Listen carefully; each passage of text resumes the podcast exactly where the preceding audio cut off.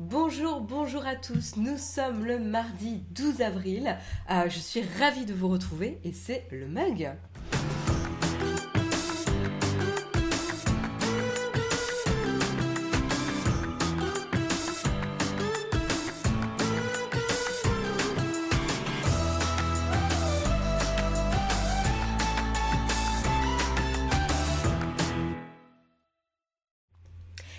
Bonjour, bonjour à tous, j'espère que, vous allez bien dans la chatroom. Euh, comme vous l'entendez, je parle un petit peu du nez euh, ce matin. Euh, on a chopé un rhume, on s'est testé évidemment, hein. mais on a chopé un rhume. Donc moi, c'était le pic, c'était ce week-end. vous voyez les poches. sous les yeux, etc. Je suis pas en super super grande forme. Là, Jérôme, le pic, c'est aujourd'hui. Donc on, pète la forme là, euh, je peux vous dire, euh, ce matin. Il faudrait juste que tu changes le titre parce que tu as mis la chaîne de Michou hachée. Où? Ah, Change le titre du, du Twitch. Euh... Ah ouais, pas mal. Je suis tellement réveillée que j'ai mis euh, un, mauvais titre. Hop, c'est modifié. Merci. Euh, le, pauvre. On va pas dire quand même que, la chaîne de Michou a été hachée quand même. Euh, bref, vous voyez, on est au top là ce matin. éclatant, tout va bien. Donc euh, je m'excuserai, je ferai des petites pauses et tout pour récupérer. Euh, on, va voir comment ça se passe. En tout cas, je suis ravie de vous retrouver quand même, même si je suis pas en, super euh, forme éclatante. Je suis ravie de, vous retrouver. J'espère que ce sera pas trop désagréable à écouter ce matin. salut Nat du 05, salut Kylian, salut Itif, salut Lolo, salut Caradox, salut Riboun, salut Casual, Dad, salut Chloé, salut Camille, salut GN Squire, salut salut Samuel, salut Cyril, salut Laurent, salut Alan, salut GeekEVA, salut Bad Wolfie, salut Mitsu, Isaka. Euh, il y a beaucoup de monde ce matin, salut Elf. Ah, salut Yves, salut Makalga, je vois les habitués, salut FR Jess. Euh, et je vois que Bad Wolfie nous demande un peu de courage ce matin euh, parce qu'il se prépare à déposer sa démission. Euh, eh ben écoute, j'ai en tout cas plein de courage à toi. je pense que si tu penses que c'est la meilleure décision pour toi, tu peux être serein avec, cette décision. voilà, donc le principal c'est vraiment ça. Et il euh, n'y a pas de raison que ça se passe mal euh, si euh, tu expliques posément de toute façon ta motivation. En fait, ça sera aussi une bonne manière d'apprendre pour, pour aussi ton employeur. Hein. Donc donc c'est une occasion de, de, discussion intéressante pour, pour vous deux. Donc gros gros courage à toi aussi. Voilà. Euh, en tout cas, euh, merci Oleg pour ton abonnement. Un grand merci à toi pour ton soutien. Deux ans, ouais, ça fait mal. Putain, deux ans. Mais on est bien, on est bien entre nous. Euh, donc reste avec nous évidemment. voilà, donc ce matin, c'est quoi le petit programme? Eh ben, on va évidemment parler de la chaîne de Michou qui n'a pas non plus, non enfin qui n'a pas été haché euh, quand même, mais qui a été hacké. Euh, et donc il y a eu des petits retournements de, situation. Donc on va euh, un petit peu en discuter, puis on va essayer de se poser la question, mais d'où, comment ça s'est passé, comment ça a pu se passer avec une chaîne avec un, tel nombre d'abonnés, c'est quand même assez assez incroyable. pour rappel, Michou a quand même une chaîne avec 7,31 millions d'abonnés, 630 vidéos publiées à ce jour, donc c'est quand même pas rien. C'est quand même, il fait partie des plus gros youtubeurs, euh, gros, grands youtubeurs euh, français, euh, donc, donc il pèse il pèse hein, sur, sur le YouTube Game. Et donc c'est quand même assez étonnant ce qui a pu se passer sur notamment le, hack de sa chaîne, c'est une chose, mais ensuite sa chaîne qui a été carrément supprimée de YouTube, on verra pourquoi euh, justement tout à l'heure. Euh, donc on débriefera un petit peu de ce qui a pu se passer. Et puis après on débriefera aussi euh, de du rebond sur les réseaux sociaux des derniers événements politiques qui se sont passés. Quand je parle évidemment de derniers événements politiques, je parle évidemment des élections du premier tour, des résultats du premier tour qui ont été publiés dimanche soir. Euh, et donc qui a été qui a qui ont été largement commentés sur les réseaux sociaux. Et donc on en parlera un petit peu sur quels réseaux sociaux finalement ça s'est passé. Voilà. Et puis ensuite on parlera on fera une petite mise à jour sur où est-ce qu'on en est du déploiement de la 5G en France. Euh, est-ce que ça avance? Est-ce que ça avance euh, euh, vite, pas vite? Est-ce que on va mettre au placard la 4G et la 3G bientôt? Eh bien, justement, on en parlera tout à l'heure. Et puis après, on parlera aussi de Board APH Club. donc c'est une société dont on parle pas mal puisque c'est une société qui a euh, fait un carton notamment avec euh, leur série de NFT, donc Non-Fungible Token, avec ces illustrations euh, NFT de, singes ennuyés, on va dire ça comme ça, sous différentes formes, que beaucoup, beaucoup de personnes s'arrachent. Et eh ben, ça n'en est pas fini de cette société, puisqu'en fait, ils sont vraiment là en il multiplie, multiplie euh, les projets. Et le dernier projet en date, c'est notamment une série de trois, euh, de trois euh, animations, de courts métrages d'animation, pardon, qui vont mettre en scène justement les, les, personnages de The Board Yet Ape Yacht Club. Excusez-moi, j'ai toujours du mal à, avec ce nom pas forcément très facile en bouche. Euh, voilà. Euh, et donc du coup, euh, du coup, c'est assez intéressant puisque c'est la première entrée un peu dans le divertissement de Coinbase puisque ça va être la plateforme d'échange de, Coinbase qui va être derrière justement le, lancement de ces, de ces courts métrages d'animation. Voilà, donc assez, euh, assez étonnant. Et comme quoi, on n'a pas fini de parler de, des non-fungible tokens, des NFT. Donc c'est assez, euh, assez intéressant. Et puis on parlera aussi euh, de Epic Games. Donc là, on ira vraiment dans le divertissement, dans les jeux vidéo. Avec, donc on avait déjà parlé, Jérôme, vous avez parlé la semaine dernière, justement du rapprochement de Lego et de Epic Games. Mais en fait, ça ne, ça ne s'est pas fini et ça ne s'arrête pas là, puisque Epic, Epic Games a annoncé une un investissement de 2 milliards de dollars euh, qui donc fait monter sa valorisation à 31,5 euh, milliards euh, de dollars. Tout ça grâce à la contribution de Sony et la maison mère de Lego Kirby. Kirkby. donc voilà, donc on en parlera un petit peu plus en détail ensemble tout à l'heure. Et puis on finira l'émission, si je suis encore vivante à la fin de l'émission, avec un petit moment musique pour vous partager un petit peu les albums que, que, que, je me suis mis dans, dans mes listes. Je vais pas dire que j'écoute en boucle en ce moment parce qu'en fait il y en avait que j'avais euh, raté, il y en a euh, qui sont sortis il n'y a pas très très longtemps, donc je commence à peine à, écouter. Mais en gros, là, ça y est, je me suis remis un petit peu euh, dans, le bain des, derniers albums de, de musique à, à, écouter et à apprécier. Je voulais vous les partager tout simplement. pourquoi? Parce qu'en fait, il y a certains artistes qui seront en concert dans pas très très longtemps certains complets, certains euh, pas complets. Et donc du coup, euh, je voulais en profiter euh, pour vous les partager si ça vous intéresse, pour ne pas rater les tickets ou l'opportunité en tout cas d'aller voir ces artistes. Voilà, donc on fera un petit moment musique à la fin de l'émission. voilà pour le programme, j'espère qu'il vous plaît, j'espère que j'arriverai à, le tenir jusqu'au bout. Ça va être un peu le suspense de l'émission, parce que je vais me, me, déconstruire au fur et à mesure. Est-ce que je vais réussir à rester euh, jusqu'à la fin? On ne sait pas. Suspense. En tout cas, on peut commencer d'ores et déjà le kawa tous ensemble.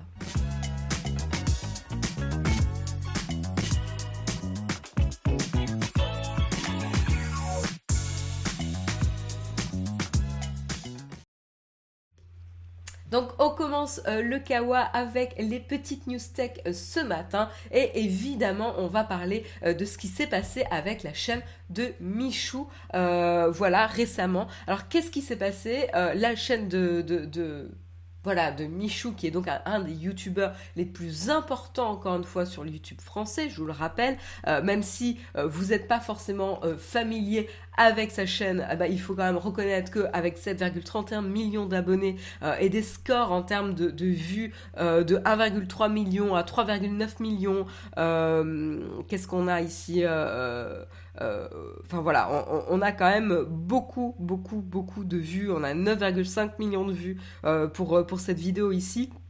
Donc vous voyez, il pèse, il pèse quand même dans le YouTube game français.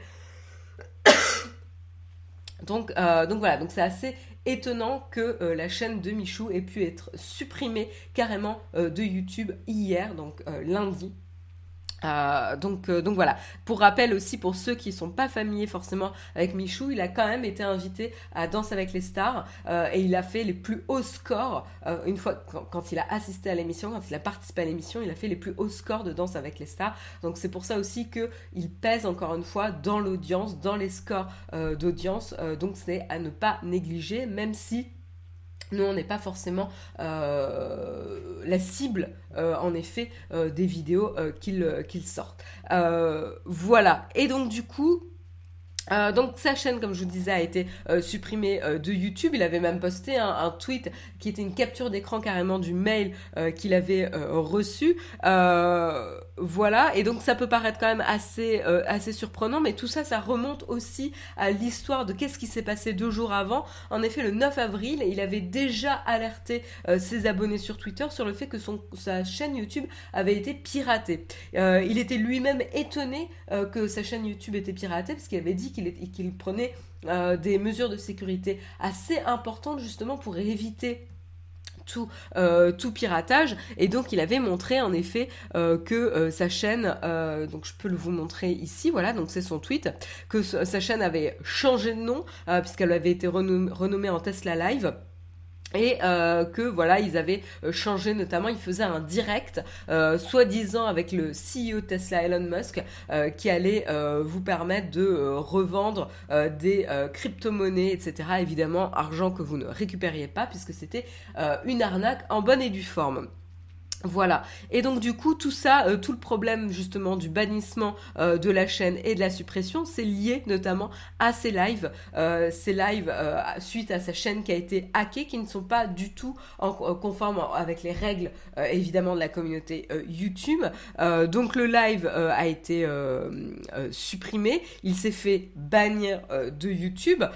ici, encore une fois, Michou, youtubeur reconnu, il fait partie notamment des youtubeurs de euh, Webedia, et c'est un des, plus grands euh, influenceurs euh, de Webedia aujourd'hui. Donc Webedia s'est occupé de remettre en l'état la chaîne YouTube, de restaurer le bon état, les, bonnes, les, bons noms de chaîne, les bonnes, le bon contenu, etc. Et euh, du coup, ça n'a pas forcément plu euh, à euh, YouTube puisque ça a été ensuite de nouveau banni et carrément supprimé. voilà, donc à l'heure actuelle, si vous retournez sur YouTube, vous pouvez voir que la chaîne est de nouveau de retour. Donc euh, voilà, ça aura duré un jour. Euh, je n'ai pas chronométré le nombre d'heures durant laquelle euh, la chaîne YouTube a été inaccessible, mais bon, voilà. le problème, c'est qu'il y a potentiellement quand même des personnes qui se sont fait arnaquer hein, avec, avec ce live. On n'espère pas, mais c'est quand même le problème. Et l'objectif de ces hackers, c'est évidemment de récupérer de l'argent en arnaquant les gens. voilà, donc on espère évidemment que peu de personnes se sont fait arnaquer ici. Tout est rentré dans l'ordre a priori euh, pour Michou. Maintenant, il y a deux questions euh, qui subsistent. C'est quelles ont été euh, les conditions exactes de hack de sa chaîne YouTube.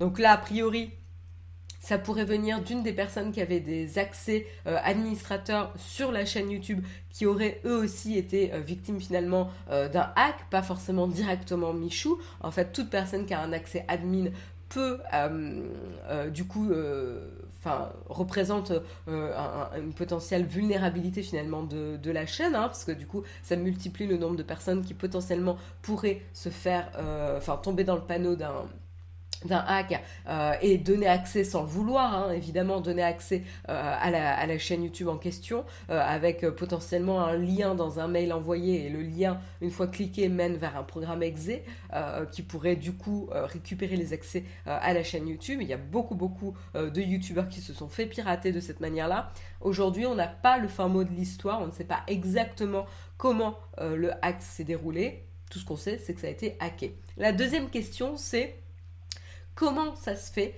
qu'une chaîne de la taille euh, et, de la renommée de celle de Michou, encore une fois, qu'on aime ou qu'on n'aime pas, c'est pas la question du jour, mais avec 7,3 millions d'abonnés et avec des scores à 9 millions euh, de vues sur les vidéos, etc., comment ça se fait qu'il euh, n'y ait pas une sorte de traitement ou en tout cas de validation lorsqu'un bot euh, demande à supprimer une chaîne? Je veux dire, ou même bannir. Il y, y, a ce genre de considération, moi je me pose un petit peu des questions. en gros, dans quelle mesure ils ont tout automatisé chez YouTube et est-ce que c'est vraiment pertinent? Euh, et, je me pose quand même ce, genre de questions parce que quand même, euh, bon, c'est quand même une entreprise, Michou. Hein. Euh, enfin, il faut pas non plus. Il y en a qui disent on s'en fout des dramas de YouTube, etc.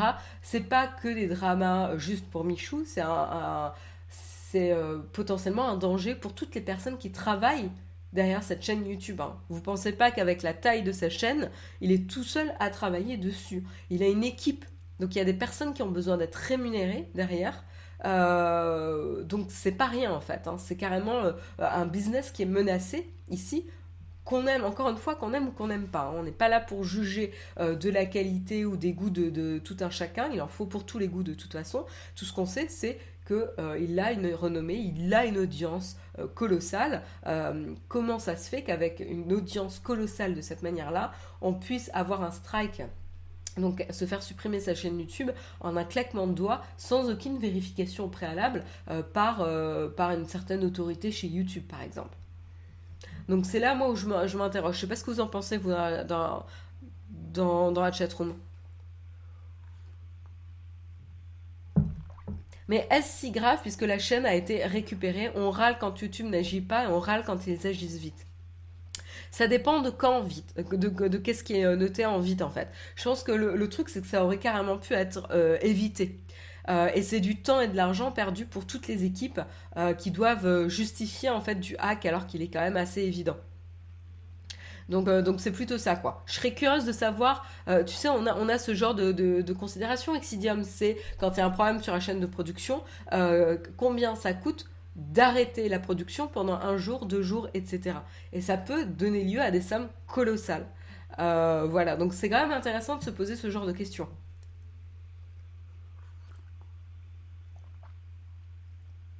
Exactement, c'est ce que Jérôme dit. Le problème, c'est la vulnérabilité d'une entreprise dont dépend pas mal d'emplois. Tout à fait. Donc, euh, donc c'est pas rien non plus. Donc, euh, donc ça, c'est, c'est quand même assez, euh, assez étonnant, quoi. quand même. Quand même, quand même. Je vois un, commentaire de Flonflon qui est intéressant, qui dit YouTube devrait voir que le contenu en ligne est différent que d'habitude, en réponse à T de, T de Nuève. Ouais, euh, oui, potentiellement. Euh, c'est-à-dire que si on voit qu'une chaîne qui n'a pas l'habitude d'enfreindre euh, les règles de YouTube de manière récurrente, etc., et qu'il y a un changement de comportement finalement sur la chaîne, ça peut être intéressant, surtout avec un, poids pareil, ça peut être intéressant de le faire valider, revoir par quelqu'un, juste pour dire ok, il enfreint, non, c'est un hack, on enclenche d'autres mesures, quoi.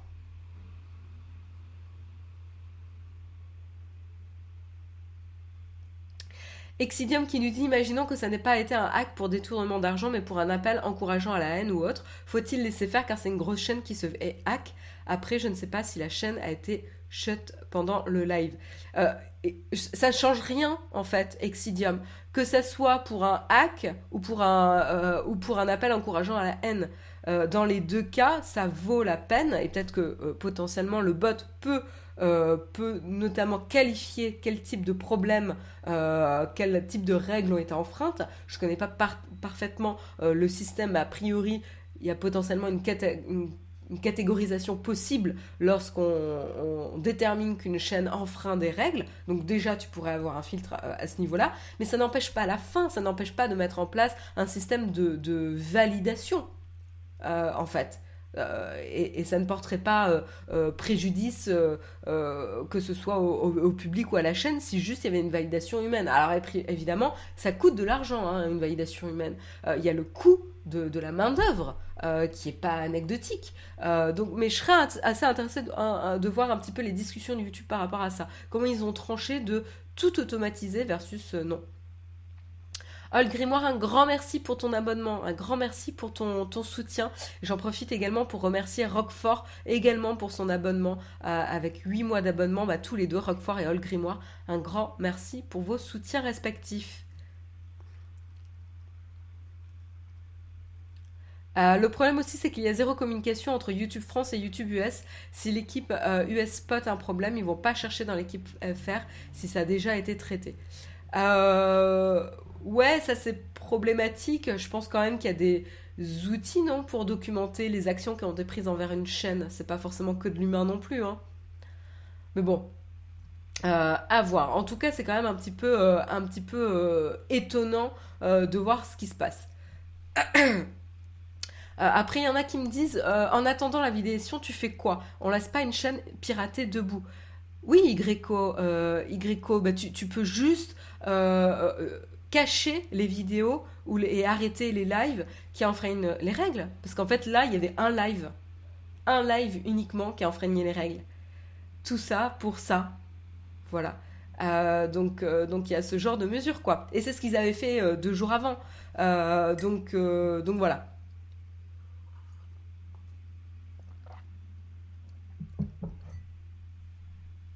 Donc, euh, il n'y a rien qui n'empêche de cibler plus spécifiquement la vidéo ou le live euh, qui enfreint, euh, les, problèmes, au lieu de complètement tuer une chaîne YouTube et tout le business d'un certain nombre de personnes. Parce qu'il y a des personnes hein, derrière ça quand même, hein. des personnes qui, qui gagnent leur vie quand même. C'est pas des petits robots derrière, comparé à YouTube a priori. Voilà. ça montre la précarité des vidéastes. Ouais, ça montre la précarité du business de, certains créateurs de contenu, en effet. Euh, quand on dépend d'une plateforme, pour faire son business, on se met en danger, euh, forcément. On en avait déjà parlé, notamment avec l'algorithme YouTube, euh, dont les créateurs de contenu sont dépendants. C'est-à-dire, si YouTube décide d'altérer son algorithme et de pénaliser un certain type de créateurs, je suis pas en train de dire qu'ils l'ont fait, hein, mais s'ils décident de valoriser un certain type de contenu par rapport à un autre, ça va évidemment pénaliser une certaine, euh, certain type de, créateurs qui n'auront aucun contrôle euh, et aucun avertissement par rapport à ça. Ils verront juste leur euh, performance diminuer sans forcément comprendre. Donc, donc voilà, c'est quand même assez, assez difficile. En même temps, c'est le problème aussi du réseau. YouTube permet d'avoir une plateforme euh, tout en main, euh, enfin clé en main, euh, pour un créateur de contenu, pour publier son contenu et bénéficier d'une audience. Je veux dire, maintenant, l'audience de YouTube, elle est quand même pas acquise parce qu'elle dépend quand même de la qualité du contenu, mais vous avez un nombre de visiteurs assurés par jour sur YouTube, et ça, ça a beaucoup de valeur de, de se dire que YouTube amène le public aussi, quoi. Donc, euh, donc à voir. C'est pas, c'est pas un débat très très euh, facile. Voilà en tout cas pour ce qui s'est passé euh, du côté de Michou hier en tout cas. Exactement, oui, Michou l'a récupéré plutôt rapidement, mais les plus petites chaînes comme euh, Boiling Brain sont encore hors ligne, deux poids, deux mesures. C'est toujours le problème, Thomas Baltar. Euh, je suis d'accord avec toi. Le, principe, c'est que Michou, il a, il, Webedia derrière. Je ne sais pas ce que euh, Boiling Brains a derrière. Est-ce qu'ils sont soutenus par une société plus grosse derrière qui, qui peut avoir des contacts plus directs avec YouTube? J'en sais rien. Euh, mais déjà, ça a pris un certain temps pour Michou, ça l'a pas empêché d'être supprimé. Alors évidemment, pour les petites chaînes, on en est loin encore. Hein.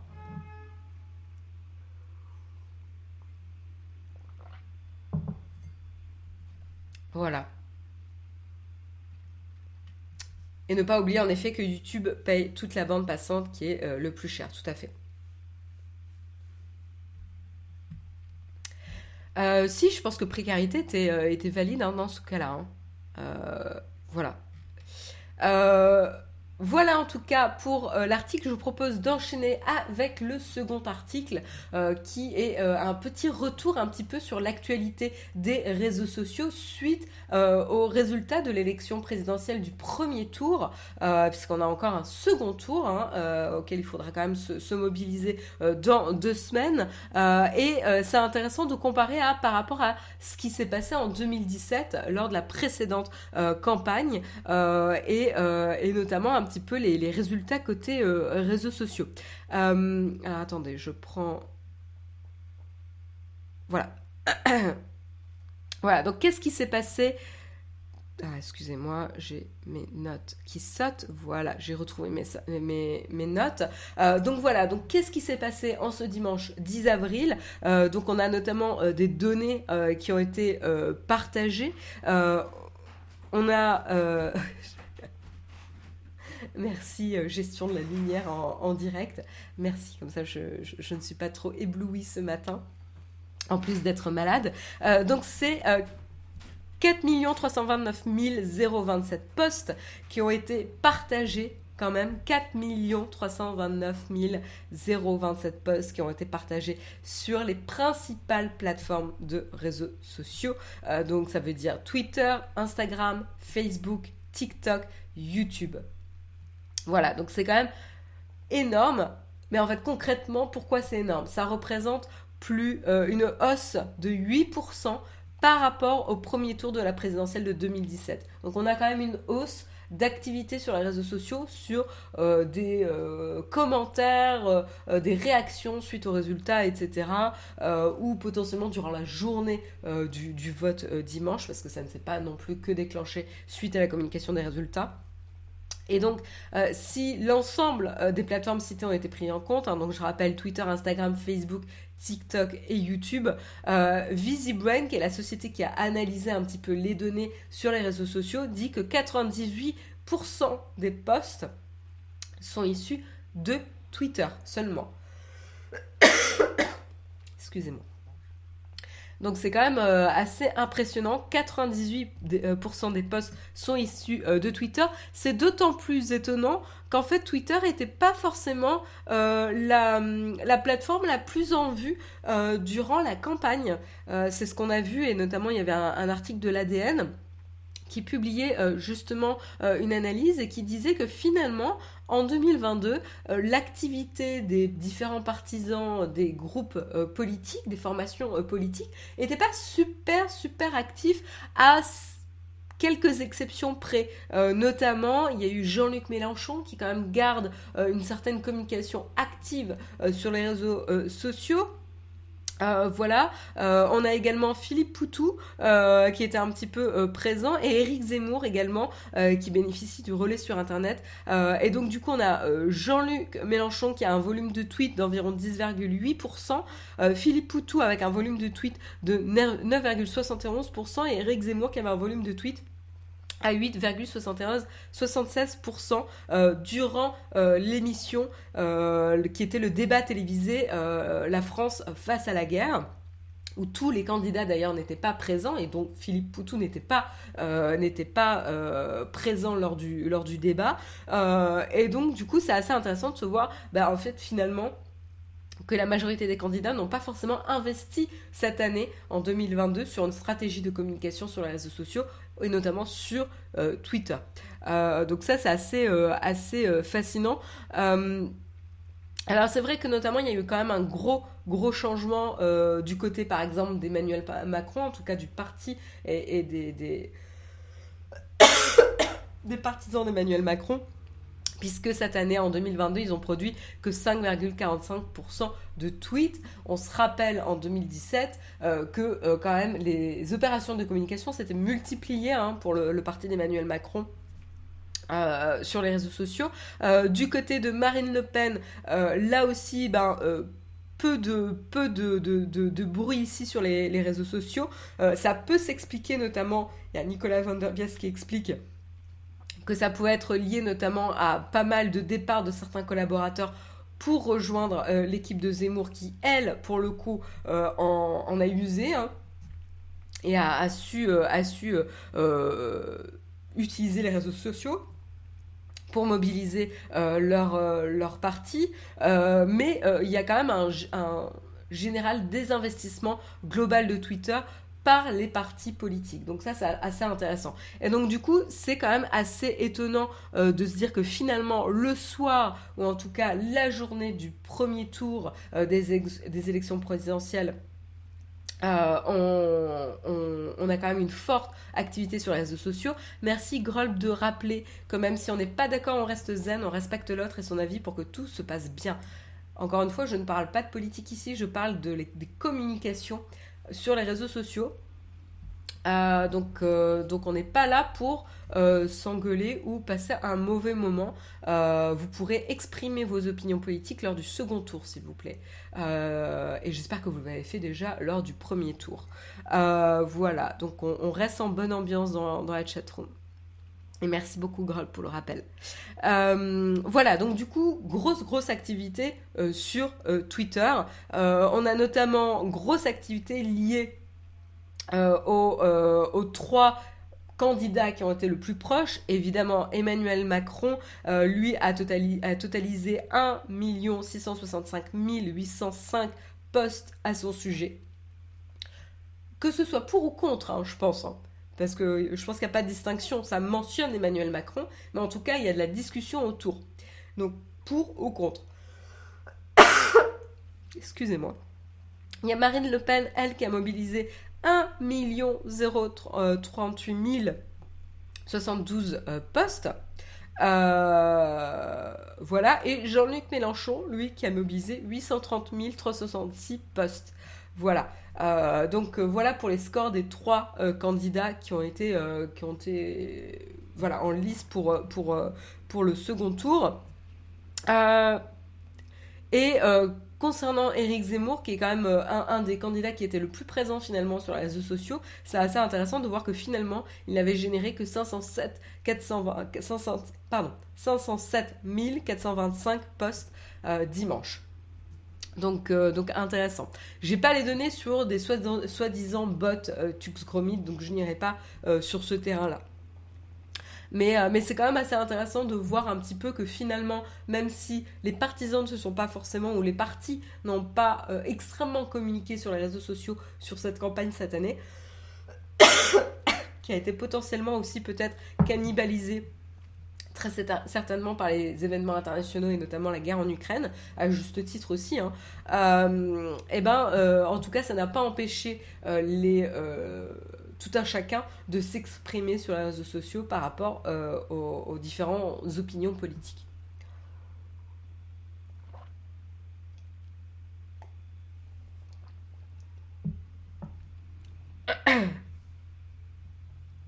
Oui, c'est vrai qu'on avait vu ça. Claire, euh, ils en parlaient notamment au, journal, on l'avait vu sur, euh, France 24, que les votants Macron ne s'exprimaient pas forcément sur les réseaux sociaux, d'où l'incompréhension de certains euh, sur la mobilisation et du pourcentage plus haut pour lui, ouais.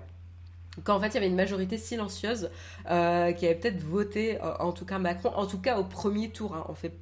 On ne s'exprime pas sur le second tour, on ne fait pas de pronostic, c'est pas notre rôle, mais, mais c'est intéressant. Marion, j'ai de la peine pour toi, tu peux arrêter là l'émission, elle va te reposer, on se rattrapera euh, demain. Oui, toutes mes excuses si c'est trop euh, douloureux pour vous de, me voir faire l'émission, moi ça va, hein, c'est juste que je suis obligée de m'interrompre un petit peu pour, euh, pour tousser de temps en temps, mais pour l'instant je tiens. Et demain, ça sera pas mieux parce que Jérôme est, très malade aussi. lui, il est au pic, alors que moi, je suis sur, je commence à, à récupérer un petit peu. donc, ça sera encore pire demain, a priori. Voilà. Donc voilà un petit peu pour l'actualité, euh, l'actualité euh, euh, réseaux sociaux. Ce qui est intéressant aussi, c'est que il y a eu pas mal de, de posts très très populaires hein, diffusés en, en soirée, notamment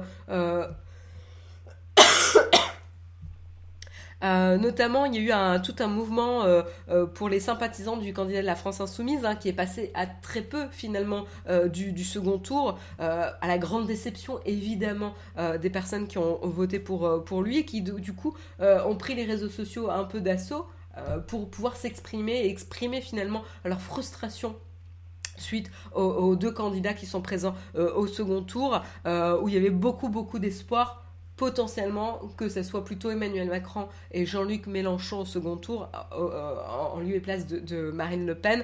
Bon bah les votes en ont décidé autrement, mais du coup c'est vrai que ça a été aussi, ça a motivé aussi une prise de position sur les réseaux sociaux pour exprimer et se dégager un petit peu de cette frustration là. Voilà. Donc, euh, donc on verra. Euh, en tout cas, euh, c'est toujours intéressant de voir un petit peu ce qui se passe et comment les réseaux sociaux sont utilisés finalement pour des événements de, la vie civile, civique avec, ces présidentielles. Merci beaucoup, t'es curieux, pour ton soutien, pour ton abonnement.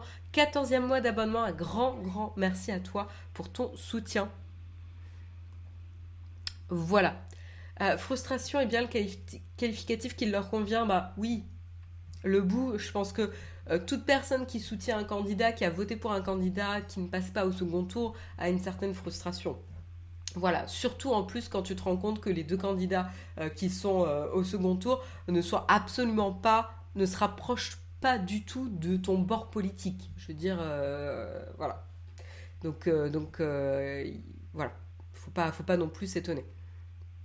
Merci beaucoup euh, John César pour euh, ton abonnement deuxième mois consécutif, bah, euh, non quatrième mois d'abonnement dont deux mois consécutifs. Un grand merci pour ton soutien. Merci beaucoup. Voilà en tout cas la petite actualité côté réseaux sociaux et présidentiels. Évidemment, si on a d'autres news sur le sujet, sur les présidentielles et la tech, on n'hésitera pas à vous en parler.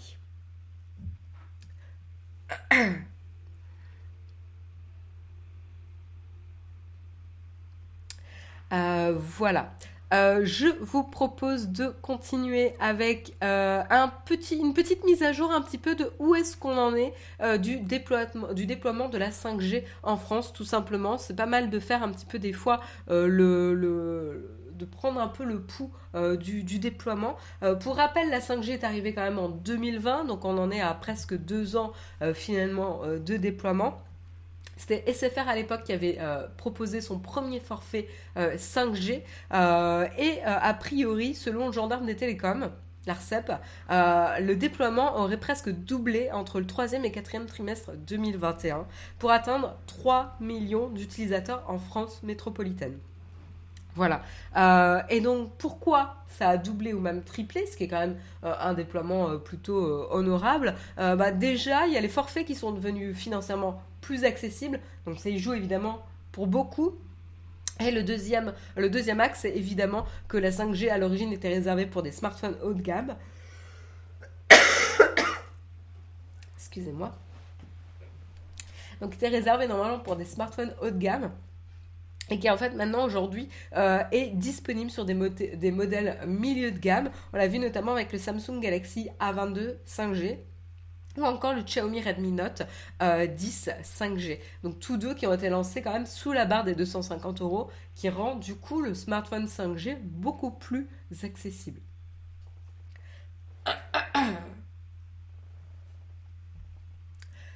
Euh, voilà. Donc euh, donc c'est ces deux aspects, hein. à, la, fois les forfaits plus accessibles et les smartphones plus accessibles aussi qui permettent euh, un déploiement euh, du coup de la 5G. Et donc on le voit un petit peu ici, je peux vous montrer, notamment sur la couverture 5G en fonction des opérateurs. donc là vous avez Bouygues Telecom, ici vous avez Free Mobile qui est quand même assez impressionnant en termes de, déploiement. Ici vous avez SFR et ici vous avez Orange qui est un peu à la traîne, hein. faut quand même le dire. Hein Quand même. Euh, voilà. Donc finalement, c'est quand même Free Mobile hein, qui, quand même, de manière assez flagrante, a la meilleure couverture ici pour 5G. Donc voilà, là vous voyez un petit peu les, quatre cartes et vous pouvez un peu euh, comparer. Euh, voilà, voilà. Donc, euh, donc du coup, voilà, ça continuera un petit peu à se déployer. Il y a de, bonnes, euh, de bons espoirs en tout cas.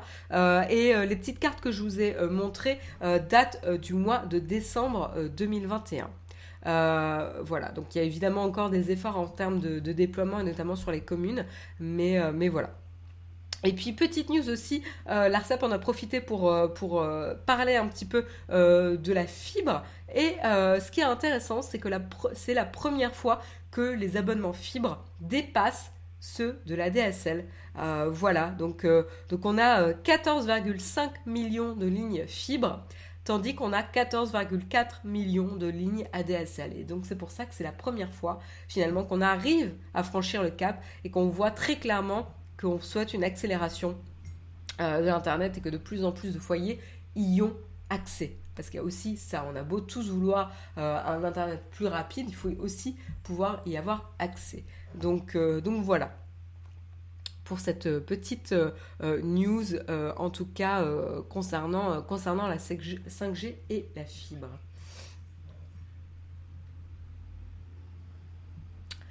Voilà. Alors en effet, hein, je ne parle pas forcément de vrai 5G ou de, différentes spécificités de 5G. Hein. je me base un petit peu sur les informations qui ont été communiquées par l'ARCEP. Donc je n'ai pas analysé en détail qu'est-ce que c'est.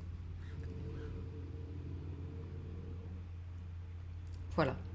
Euh, je vous propose d'enchaîner avec euh, la petite news concernant euh, les NFT. Et oui, on parle encore des NFT, mais en même temps, ils font beaucoup l'actualité en ce moment, puisqu'on va parler notamment de la société Board App Yacht Club.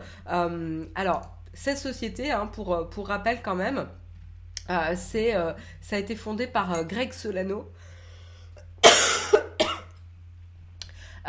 et Willy Arono qui ont commencé du coup euh, l'aventure de Board App Yacht Club, euh, qui, est, qui, qui, est en fait, euh, donc ils sont les fondateurs de la société Yuga Labs. Et en quelques mois, ils ont produit une collection de plus de 10 000 singes blasés, Board Apes, euh, voilà, singe blasé, on peut le traduire comme ça, ou singe ennuyé, euh, qui sont vendus sous forme de, de NFT, de non-fungible tokens, euh, de, donc d'actifs digitaux uniques, si on veut le, traduire vraiment en, français.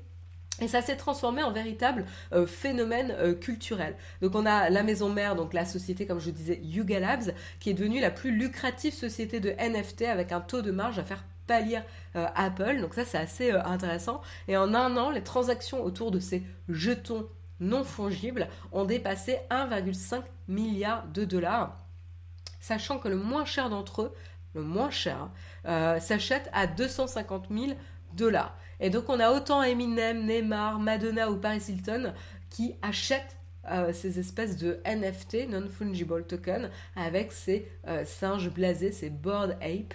Euh, voilà. Donc ça, c'est assez, assez intéressant de voir un petit peu qu'est-ce qu'ils en font.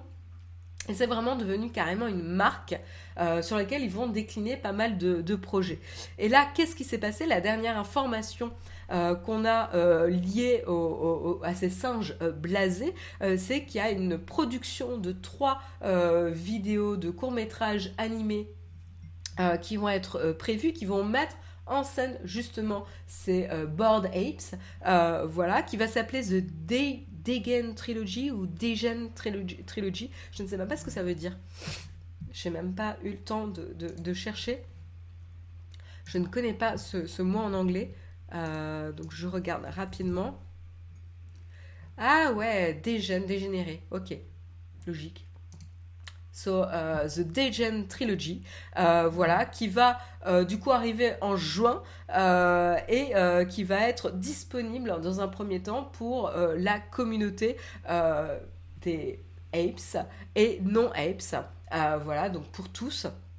Euh, et qui vont pouvoir euh, donner euh, leur avis ou leur, leur recommandation concernant l'intrigue finalement de ces courts-métrages animés. Donc ça c'est assez intéressant.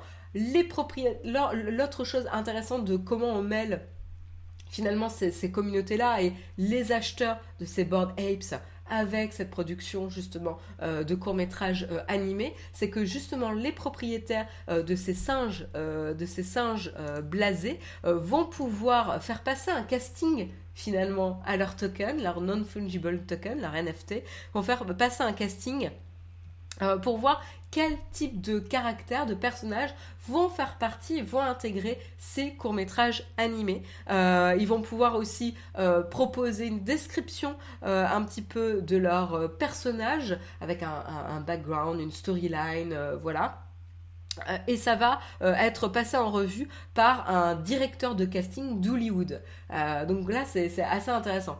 La chose aussi qu'il faut garder en tête, c'est que c'est pas Board APH Club ou la, société qui, qui, qui, gère, j'ai déjà oublié le nom, qui s'appelle euh, Yuga Labs. Donc c'est pas eux hein, qui sont à l'origine des Board App Edge Club. Euh, c'est pas eux qui vont produire les courts métrages animés, mais c'est Coinbase, la plateforme d'échange et d'achat de NFT.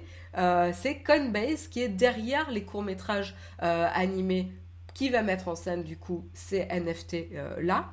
Euh, et donc ils vont euh, faire un premier pas finalement dans l'industrie du divertissement et voir s'ils arrivent à mobiliser finalement la communauté autour des NFT vers du divertissement et donc multiplier un petit peu les supports et l'usage de ces, de ces NFT. Donc c'est assez intéressant quand même je sais que des fois, les NFT, ça peut être quand même assez difficile à comprendre la, logique, l'intérêt, etc. Mais l'intérêt, c'est de faire de l'argent aussi. Hein. Enfin, il y, a ça. Euh, il y a un intérêt de collection, euh, puisque c'est des, tokens, euh, des, objets uniques par définition. Et puis après, il y a une notion de mobilisation, de contribution de la communauté autour d'un événement particulier. donc là, c'est assez intéressant. Alors évidemment, Board APH Club va quand même euh, euh, pouvoir euh, suivre le, projet. ils vont prêter leurs yeux et va leur donner leur, approbation évidemment.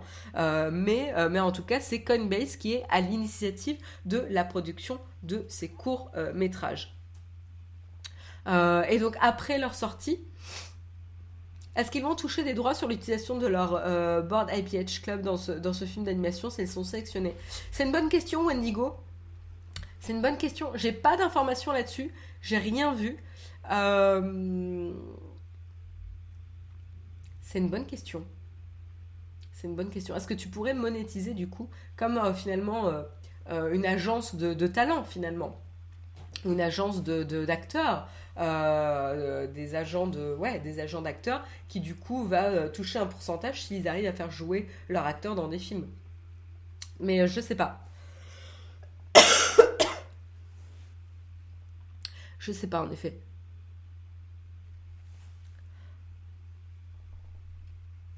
Il y a Addict qui nous dit les NFT ne sont pas liés aux droits d'exploitation, donc ça ne rapportera rien à ceux qui les ont achetés, mais beaucoup potentiellement à ceux qui les ont créés, je pense. Ah ouais. C'est pas super clair pour moi. évidemment, pour ceux qui les ont créés, ça va générer de la communication autour. Donc évidemment, ça va donner encore plus envie à des personnes d'acheter des prochains NFT de cette collection. Donc oui, il y a potentiellement ça, voilà. Euh, voilà en tout cas pour euh, la, petite actualité euh, NFT ce matin.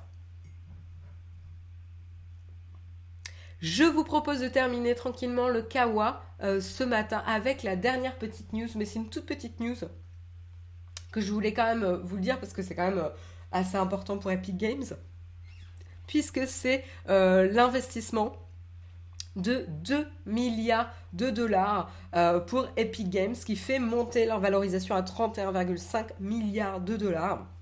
Et qui sont les investisseurs? Eh ben, ce n'est ni plus ni moins que Sony euh, pour 1 milliard et Kirkby euh, à 1 milliard également. Kirkby qui est donc euh, la maison mère de Lego, rien que ça. Alors Gérard, vous avez déjà parlé hein, des prochains projets de Lego et Epic Games pour proposer justement une expérience familiale dans le métaverse d'Epic Games, euh, et notamment adapté aux enfants, donc euh, vraiment familial ici. et donc du coup, c'est là aussi où ça justifie pourquoi aussi Lego va investir dans Epic Games pour accélérer finalement cette, ce, futur de, du divertissement avec cet nouvel environnement de, de jeu et d'évolution pour, pour les joueurs d'Epic Games. Donc ça sera intéressant de voir un petit peu ce qu'ils vont proposer euh, par rapport à ça. j'ai pas plus d'informations euh, et Jérôme vous a déjà parlé potentiellement de la collaboration euh, Lego et Epic Games, mais là en tout cas ça se transmet, ça, se, traduit carrément en, monnaie sonnante et trébuchante pour, pour Epic Games.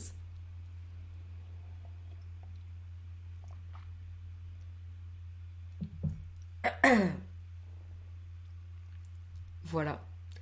Euh, Wendigo nous dit pour, euh, pour Board APH Club, euh, ainsi si tu as le droit d'exploitation de ton personnage unique normalement, c'est comme un certificat de propriété, tu peux faire exposer ton bien même si le créateur peut refaire le même tableau.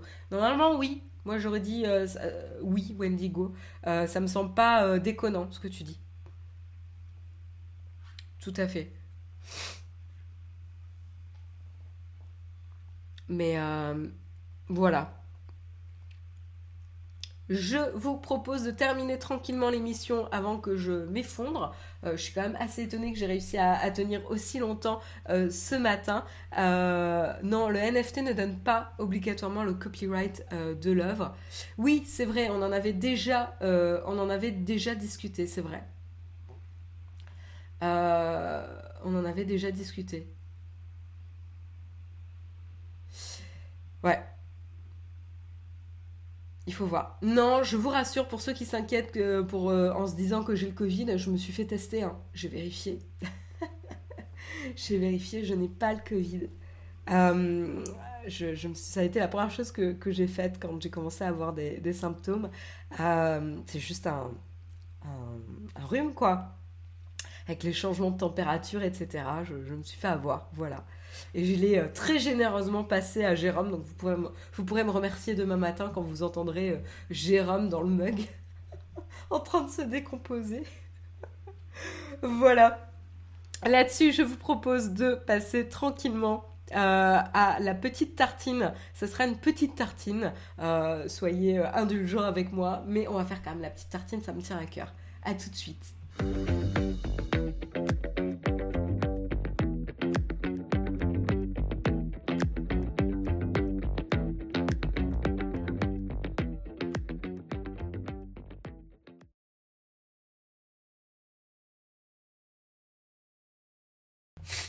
Voilà, je suis de retour. Euh, comment profiter du, générique pour, récupérer un petit peu. Euh, je suis de retour parce que je voulais vous parler musique un petit peu ce matin. Euh, parce qu'il y a des artistes qui me tiennent à cœur, que j'aime beaucoup, qui m'interpellent et que je voulais vous partager. Pas pour vous dire de les aimer, mais tout simplement pour déclencher un petit peu de curiosité de votre côté. voilà, si vous cherchez un petit peu des, nouveaux titres, des nouveaux, des nouveaux albums. Euh, euh, à écouter, bah, je voulais vous en partager. Euh, après, on pourra en discuter si vous avez aimé ou pas. Et surtout, je voulais vous en partager parce que il y a pas mal de concerts aussi sur sur les. Alors attendez, je réfléchis sur les quatre artistes que je vous recommande. Il y a quatre concerts, voilà, sur les quatre artistes que je recommande, il y a quatre concerts à venir. Il y en a qui sont plus ou moins proches, euh, pour les Français surtout. Mais voilà, donc je voulais vous en parler. Euh, quels sont les, albums dont euh, je voulais vous parler ce matin? Alors attendez, je prends les petites les petites pochettes. Il y avait notamment Wet Leg. Alors je ne sais pas si vous en avez entendu parler, c'est un groupe qui fait beaucoup, beaucoup parler d'eux. Wet Leg, donc c'est un duo euh, originaire de l'île de White en, Grande-Bretagne. Euh, euh, c'est deux, deux, femmes, Rhian Tidsdale et Esther Chambers, voilà, qui, qui dominent et qui font ce duo appelé Wet Leg.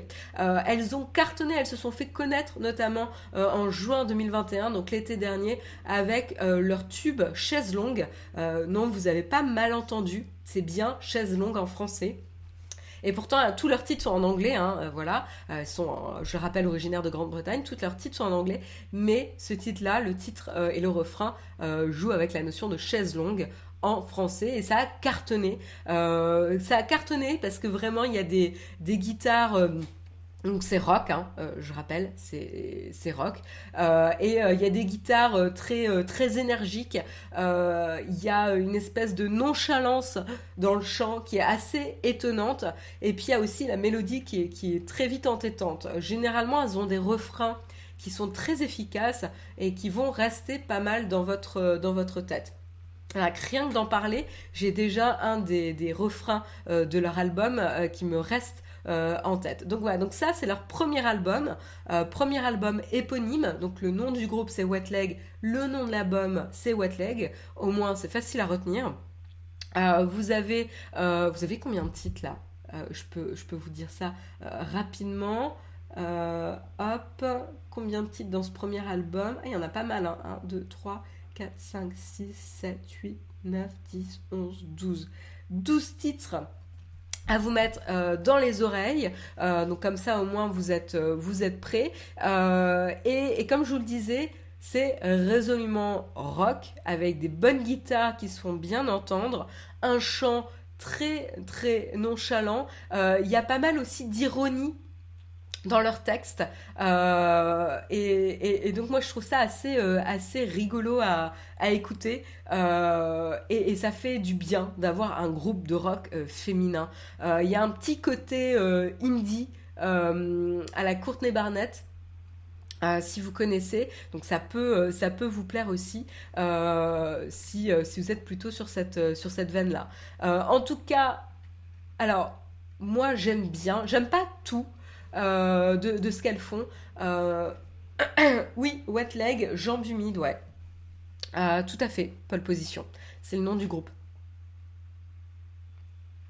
tout à fait, tout à fait. donc, donc c'est un groupe dont on a beaucoup, beaucoup entendu parler. ouais, il y a un gros côté indie dans la photo de l'album, ouais, tout à fait. Et d'ailleurs, c'est L2 à 1 de dos, d'ailleurs. Euh, le titre en ligne de base qui attaque sur le titre chaise longue, ouais. Je vois qu'il y en a qui connaissent, euh, déjà, donc c'est cool. Euh, voilà, donc on en a beaucoup, beaucoup entendu parler. Moi, il y a un petit côté un, peu, un peu répétitif dans les guitares. Ça me fait des fois penser un peu aux Strokes d'ailleurs, à, The Strokes, dans, ces guitares qui sont, qui sont très répétitifs, très, comme un espèce de bruit de fond, comme un espèce de buzz constant. alors, on peut aimer, on peut ne pas aimer. Euh, j'adore chez les Strokes. Euh, ici, j'aime beaucoup. Il y a juste des fois où ça donne un, une notion un peu de répétition. Euh, mais elles arrivent quand même à avoir des mélodies assez différentes d'un titre à l'autre pour, pour pas devenir non plus lassant. Voilà, donc c'est pas non plus un énorme coup de cœur, je dirais. Je préfère pas euh, euh, partir là-dessus. Euh, c'est la petite pépite du moment, c'est la, bonne énergie en termes de rock. ça fait du bien, voilà, d'avoir un renouveau, premier album de cette manière-là. voilà, moi j'ai voilà, j'aime beaucoup euh, et ça donne de l'énergie. Euh, je, serais très curieuse de les voir euh, sur scène. bon, il se trouve que j'aurai la chance de les voir sur scène si tout se passe bien au Primavera Sound Festival à Barcelone cette année, puisque ça fait deux ans que j'attends. ça fait deux ans que j'attends ce festival, vous connaissez tout de ma, de ma vie. avec la crise sanitaire et compagnie, ça a été évidemment repoussé. Donc elles se produiront euh, euh, à Barcelone du coup sur la scène du Primavera Sound euh, Festival. Donc je vais essayer d'aller les voir parce que je suis vraiment curieuse de voir comment elles vont traduire l'énergie qu'il y a dans l'album enregistré. Hein. du coup comment ça va se traduire sur scène? Quelle énergie elles véhiculent, etc. Parce qu'il y a beaucoup de, de... Elles sont très stoïques dans leurs clips, elles sont très nonchalantes dans la manière de chanter. Donc je suis très interpellée de voir comment justement elles vont faire vivre euh, les chansons euh, en live. Voilà, donc très, euh, très intriguée par rapport à ça. Un morceau en particulier, moi j'aime beaucoup Wet Dream.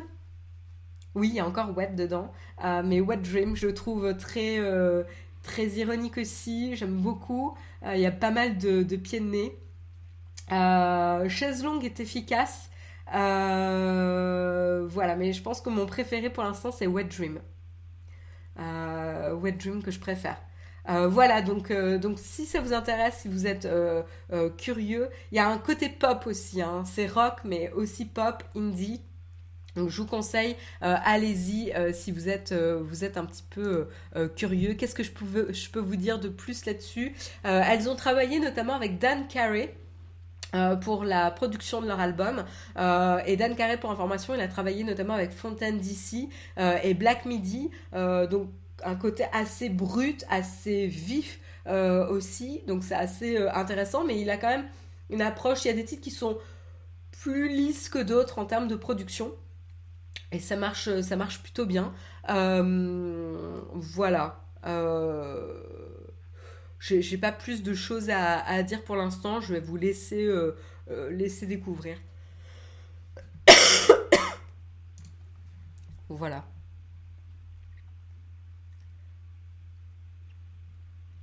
Je lis un petit peu vos commentaires. Ah non, je comparais pas Avril Lavigne, non. Mais je suis pas une grande fan d'Avril Lavigne. Ah, c'était un peu trop euh, college vibe euh, pour moi, Avril Lavigne. Et je sais pas pourquoi c'est négatif, hein, mais euh, j'étais pas forcément dans l'audience, je pense.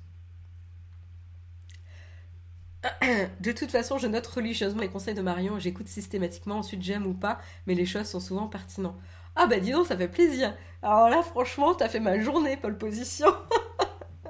ça fait trop plaisir d'avoir euh, euh, euh, ce, ce retour-là. Voilà, donc première recommandation, Wet Leg. pour ceux qui sont de passage à Barcelone, qui ont déjà prévu d'aller au Primavera Sound Festival, parce qu'il est, il n'y a plus de place disponible, hein, il est sold out. Euh, et eh ben, on pourra s'y retrouver. N'hésitez pas à me faire signe. Euh, voilà, ça sera, ça sera cool de, de, traîner au, festival si vous voulez. Mais en tout cas, elles seront, euh, elles sont programmées là-bas. J'ai raté leur concert, leur, concert parisien, mais elles seront programmées là-bas. Après, elles partent en, tournée en Amérique du Nord, donc on n'est pas prêt de les revoir en Europe, quoi. elles étaient en concert à Newcastle apparemment. D'accord. Voilà.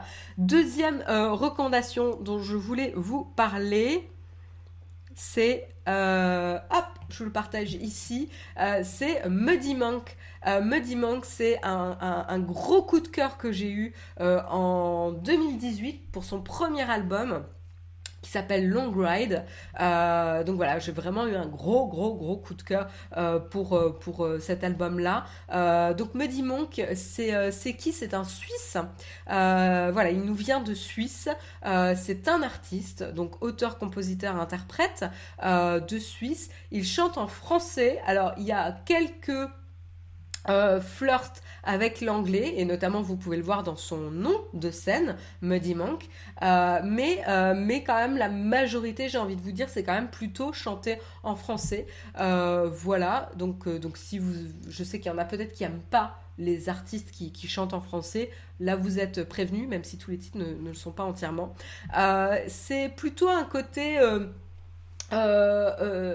synth pop synth pop. Euh, donc il y a de l'électro, euh, c'est très pop.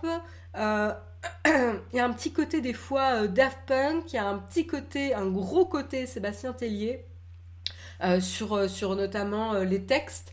donc voilà, si vous aimez bien un petit peu cette, cette direction-là, c'est vraiment fait pour vous. ce second album, je n'ai pas encore eu le temps de bien l'écouter en détail. Il est sorti fin mars. Euh, donc c'est relativement euh, récent. Alors Muddy Monk, ça s'écrit comme ça. Hop, je vous le partage. Euh, et, juste avant, c'était Wet Leg. Voilà. merci Flonfon aussi pour partager les noms. Euh, voilà, donc gros gros coup de cœur pour le premier album de Muddy Monk, qui est un des albums que je me passe en boucle, qui est très onirique, très pop, très, euh, très vaporeux aussi. Alors il a une voix assez perchée. Euh, on aime ou on n'aime pas, encore une fois. Moi, moi j'aime. je trouve que j'aime pas toujours, mais j'aime dans, dans ce cas-là. Et là, ce second album, que j'ai pas encore eu le temps d'écouter en détail, a l'air plus, euh, plus sombre, euh, plus brut aussi. Euh, il est moins onirique. il a l'air d'être un peu plus affirmé aussi. donc c'est assez intéressant. En tout cas, l'intro du premier titre, moi le premier titre m'a un peu bluffé déjà.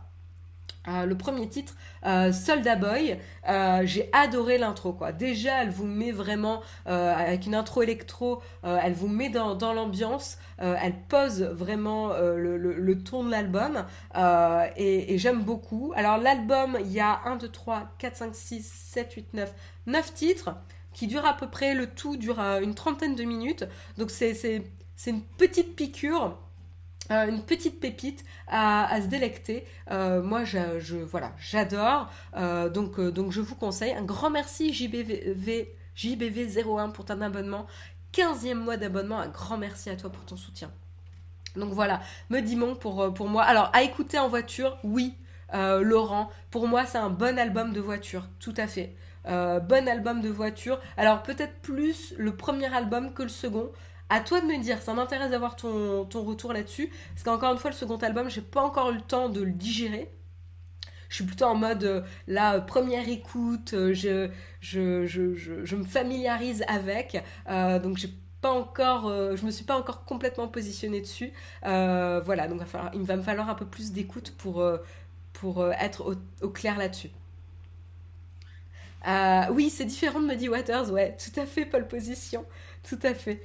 Euh, donc voilà, donc gros gros coup de cœur pour, euh, pour Muddy Monk. Euh, alors lui, en termes de concert, j'ai chopé une place. Alors le concert est complet. Et j'ai chopé une place en revente ce week-end. donc désolé pour ceux qui essayent d'avoir une place. Il y en aura peut-être d'autres hein, qui vont être mis en, en, vente. Alors attendez, j'essaye de vous dire. Euh, donc il y a un concert pour Muddy Monk à la Cigale, donc super salle euh, parisienne. Moi c'est une de mes salles euh, favorites, hein, la Cigale. pas trop grande, pas trop petite. enfin en même temps j'aime bien les petites salles, mais, très sympa. jeudi 19 mai. Donc il se produit à la Cigale jeudi 19 mai. Donc vous pouvez vous mettre peut-être une alerte si vous voulez sur, les applis comme Ticket Swap qui vous permet de racheter des tickets puisqu'il est, il est vendu, hein, il est complet. Moi, j'ai réussi à choper euh, un ticket via Ticket Swap justement ce week-end pour euh, le concert le 19 mai prochain. Donc voilà, vous le savez, Muddy Monk. Euh, donc je vous le réécris ici. Muddy Monk en concert le 19 mai à la Cigale. Excusez-moi. Vu les reports depuis deux ans des concerts non complets, ça doit être compliqué à trouver. M'en parle pas Wendigo, je vais vous en parler juste après d'un groupe que j'attendais de voir en concert depuis deux ans, dont je suis une fan absolue de leur dernier album, euh, dont j'étais tellement impatiente, qui a été reporté et ensuite qui a été annulé. je vous en parle en dernière recommandation. Autre recommandation, donc troisième recommandation que je voulais vous faire euh, ce matin, c'est, vous allez me dire, mais c'est quoi cette pochette? Cette pochette un peu, hein Eh bien, tout simplement, c'est le dernier album de Porches. Euh, donc Porches, c'est euh, un, rock new-yorkais. Excusez-moi. et ça, c'est la pochette de leur dernier album sorti en octobre 2021 que j'avais raté, by the way. Donc le titre de leur dernier album s'appelle All Day Gentle Hold. Euh, voilà, donc ça c'est le dernier album. Et euh, c'est du rock.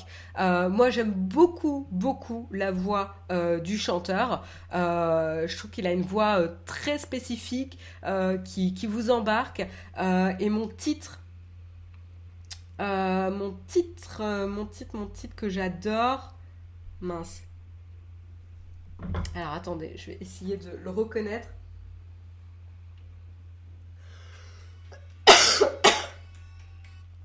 Je pense que le, un des alors je vais dire un des titres que j'adore.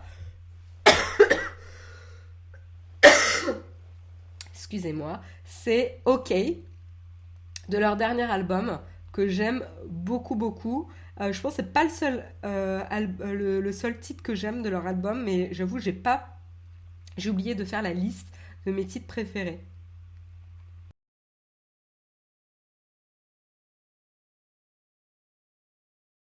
Donc, donc voilà. Donc Porches, groupe new-yorkais, rock. Qu'est-ce que je peux vous dire de plus dessus?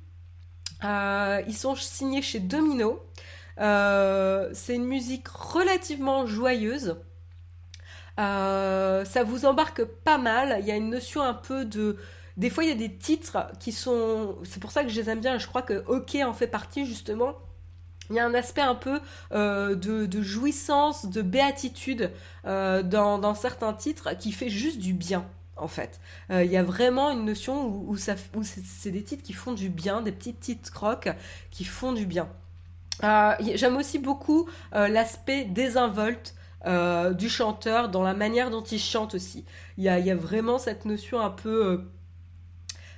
Euh, ouais, euh, j'allais dire lancinante, mais plus désinvolte que lancinante. Lancinante, pardon. Et ouais, Domino Records, un gage de qualité, je suis assez d'accord avec toi, Paul Position. c'est assez un, gage de qualité en effet. Alors, Porches, le nom du groupe, c'est ça, pour ceux qui, qui cherchent. la, ouais, la pochette pique les yeux, ouais. Euh, voilà. Donc, euh, euh, en fait, vous y trompez pas, il y a probablement plus de travail dans le graphisme de cette pochette que dans les précédentes. No joke. Ouais, il, faut pas sous-estimer le travail de pochette. Et moi, j'adore, je trouve ça assez fascinant de regarder un petit peu les différentes pochettes des, des albums. C'est vraiment un t'as vraiment des courants artistiques euh, assez, euh, assez euh, intéressants à regarder, quoi. Donc faut pas, enfin après vous pouvez aimer ou pas, hein, évidemment les pochettes c'est très très personnel, mais, mais voilà, en tout cas je vous le conseille. Moi j'aime beaucoup comme, comme rock, donc, donc voilà, vous avez le rock féminin, là vous avez le rock au masculin, avec, du coup Porches. Euh, et du coup, euh, dernier, euh, dernière recommandation, donc j'allais passer à autre chose, mais du coup, Porches, pour ceux qui sont... ah, elle s'anime sur Apple Music, excellent, j'avais même pas vu Dexter Morgan. donc du coup, bah, JBV01, tu, tu m'as devancé, donc merci à toi d'avoir partagé la date de concert de Porches. Donc pour ceux qui sont intéressés, Porches sera en concert à la Maroquinerie le 16 mai prochain, donc juste avant Medi Monk. Hein pour ceux qui sont intéressés. Comme c'est un groupe euh, pas super super connu, le prix de la place est pas super cher. Je crois que c'est moins de 18 euros. Euh, donc franchement, voilà. Si vous êtes curieux, allez-y quoi. Euh, et je pense qu'en plus, il doit y avoir une énergie sur scène assez intéressante. donc, donc, moi, je suis très curieuse d'y aller. J'ai pas encore pris ma place. Il reste des places. C'est pas, euh, c'est pas complet, donc il reste des places pour les intéresser. Euh, donc, euh, donc allez-y, profitez. Une playlist à partager sur Apple Music. J'avoue que je me suis fait une playlist avec les, les albums que je vous recommande, mais, mais je sais pas si je peux les partager sur Apple Music. Je sais que je le faisais sur Spotify, mais je sais pas si c'est possible sur, sur Apple Music.